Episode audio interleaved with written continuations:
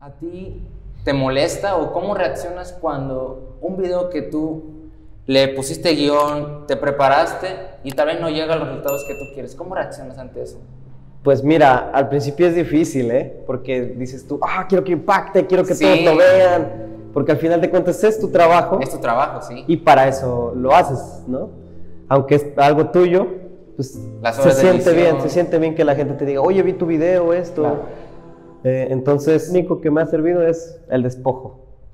¿Sabes qué? No importa si lo ven, si no lo ven, ya lo hiciste y no te quedaste con las ganas de hacerlo. Es lo que yo me digo a mí mismo cada vez que algún video de, cierta, de cierto modo o técnicamente fracasa, ¿no? Porque no tiene las vistas que yo quisiera. Entonces empiezo a decir, no, pues no importa. De todos modos es algo que me gustó hacer, me divertí bastante y cuando quiera recordarlo voy a ir al canal y voy a ver el video. Sí, muchas veces pasa eso, que uno tiene unas expectativas y después no salen como uno quiere, pero Sí. pues al final es apegarte de eso y decir, pues yo ya sembré mi semilla. Sí, exacto. Y tienes que saber también que, o bueno, todos en general creo que tenemos que saber que si nos queremos dedicar a las redes, pues no siempre va a ser como, hay cosas que pegan, hay cosas Hay que cosas no. Entonces, es trabajar, trabajar, lanzar contenido, lanzar más contenido, tener en mente otro contenido, ¿sabes? Y siempre, Sí, sí. siempre, siempre estar creando algo nuevo. No algo nuevo, innovando cosas, ¿no? Innovando. Pero darle tu toque personal. Toque personal. Eso está muy chido. Entonces, a la larga, probablemente después de ya haber trabajado lo suficiente, la gente se empiece a acercar al canal, se empiece Sí. a verlo y diga, ah, no me gusta. Claro. Pero, por ejemplo, si decimos, hice 10 videos, ¿no? Ah, no manches, los vieron menos de mil personas, por ejemplo. Este, y nos sentimos mal, ya no voy a hacer videos y lo dejas ahí Sí, lo dejas. y dices, no manches, o sea, si hubiera seguido con más videos, probablemente después hubiera llegado más gente. O sea, la gente Puede ser consume que el solo contenido. video te pegues. Ajá, por ándale eso, a eso voy. La gente consume el contenido como si fuera, no sé, tortas del Quais de aquí de Iguala. Sí. Entonces, si tienes contenido y alguien ve que ya subiste, ah, nomás está chido este video, lo voy a ver otros videos de él y ya no tienes más contenido, entonces, ¿qué hacen? Pues Sí, no te siguen. Entonces, si, tienes- si sigues trabajando, probablemente después lleguen, pero tú tienes que amar lo que haces para que eso suceda después. Sí. Y también tiene que ver mucho con que las demás personas te vean como que, oye, está trabajando, se ha esforzado. Y es como algo que mencionabas, ¿no? Que son parte como los recuerdos que, que vas Sí. dejando.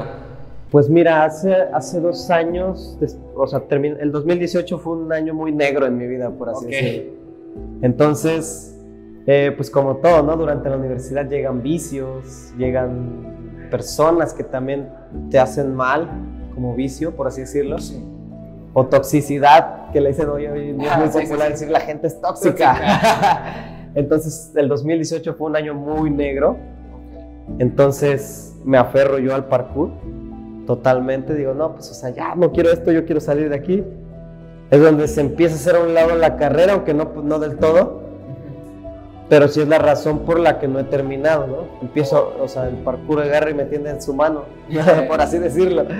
Y me salva, ¿no? De, los vicios que ya estaba yo creando, así. Dije, no, o sea, cuando empiezas a subir de nivel, dices, te das cuenta que ya no puedes avanzar si sigues fumando.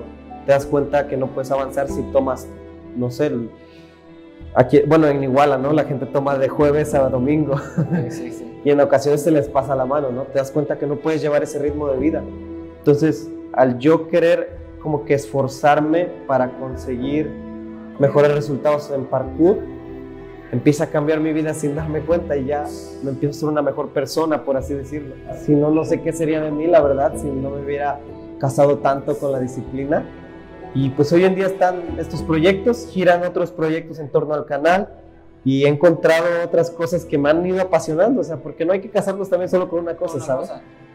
He conocido hasta últimamente, eh, la segunda mitad del año anterior, aunque fue el COVID, pues llegué a colarme en un proyecto, ¿no?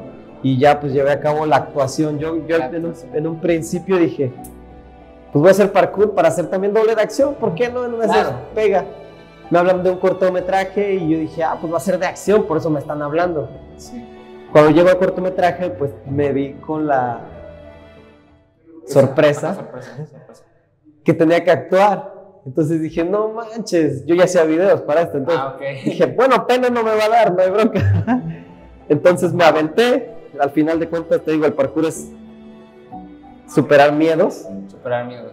Y superé ese miedo a actuar, ¿sabes? Entonces fue muy divertido al, al crew, de la- al director que estaban encargados del cortometraje, les gustó bastante y dije, bueno, hasta puede llegar a ser otro, otro, otro pilar después en mi vida, ¿no? El ser actor, ¿por qué Sí. no? Al final de cuentas lo que me, me gusta a mí es el arte y la expresión. Eh, me gustaría lanzar una marca de ropa que tuviera que ver con el parkour. Lo estoy esperando un poquito más pa- porque sí me estoy metiendo a estudiarlo bien. Ok. Eh, donde puedo conseguir prendas que sean de buena calidad, ¿sabes? Porque también no, no, me, no me gustaría comprar eh, prendas que ya todos conocen y nada más ponerles una estampa. Entonces, Si quieres algo. ajá, Mejor. quisiera hacer, brindarles algo chido y compartírselo a la gente ahí, no sé, alguna, algunas prendas, no sé, conmemorativas de la selección, que aunque no van a ser oficiales por medio de la federación, pues van a ser oficiales dentro del canal. Sí. Eso y pues, viajar mucho, ¿eh? La Viajar verdad. mucho. Viajar mucho es de lo principal de proyectos ahorita, la verdad. Ok. Quiero retomar un poco la competencia de Japón. ¿Cuándo vas a volver a competir? ¿Cómo está ese proceso? Todo esto está pospuesto hasta que el COVID lo permita. Pues actualmente, aunque se llevara a cabo la competencia en Hiroshima, me parece que México es uno de los países más afectados actualmente, entonces Ok. ni siquiera nos dejarían pasar. Sí, competir. Ajá, entonces no sabemos realmente qué vaya a pasar. La comunicación no es la mejor, pero pues esperamos que algo bueno salga más adelante, ¿no? Lo vamos a ver en tu canal si... Sí, exacto. Ahí vamos a estar comentándoles todo a la Ok. gente. Ahora quiero pasar a un tema más personal. Eh, Coco, ¿qué es lo que más te sientes orgulloso de ti como persona? De mí como persona, pues mira, últimamente lo he repetido bastante a toda la gente con la que veo porque me... Aunque soy una persona que aquí en, en Iguala está solo, aunque todos, todos, todos dicen, no, no vas a tener muchos amigos, ¿no? Pues no, mis amigos no viven aquí, o sea, o, o- o- los amigos que están aquí no los puedo frecuentar lo suficiente, entonces lo que he intentado hacer es como, pues salir un poquito, ir a ver a mis amigos que están en otras ciudades, Ok. y lo que más me ha llenado es que, pues, Dios o esa fuerza misteriosa que todos Sí. le ponemos diversos nombres, ha puesto gente tan maravillosa en mi vida. Me siento que soy rico, aunque no tengo dinero. Eso es lo que más me enorgullece de mí. No, La sí. gente maravillosa que he conocido. Los que no tan bien, porque he aprendido de ellos. Entonces, creo que estoy en donde debo estar y lo voy a seguir ocupando, ¿sabes?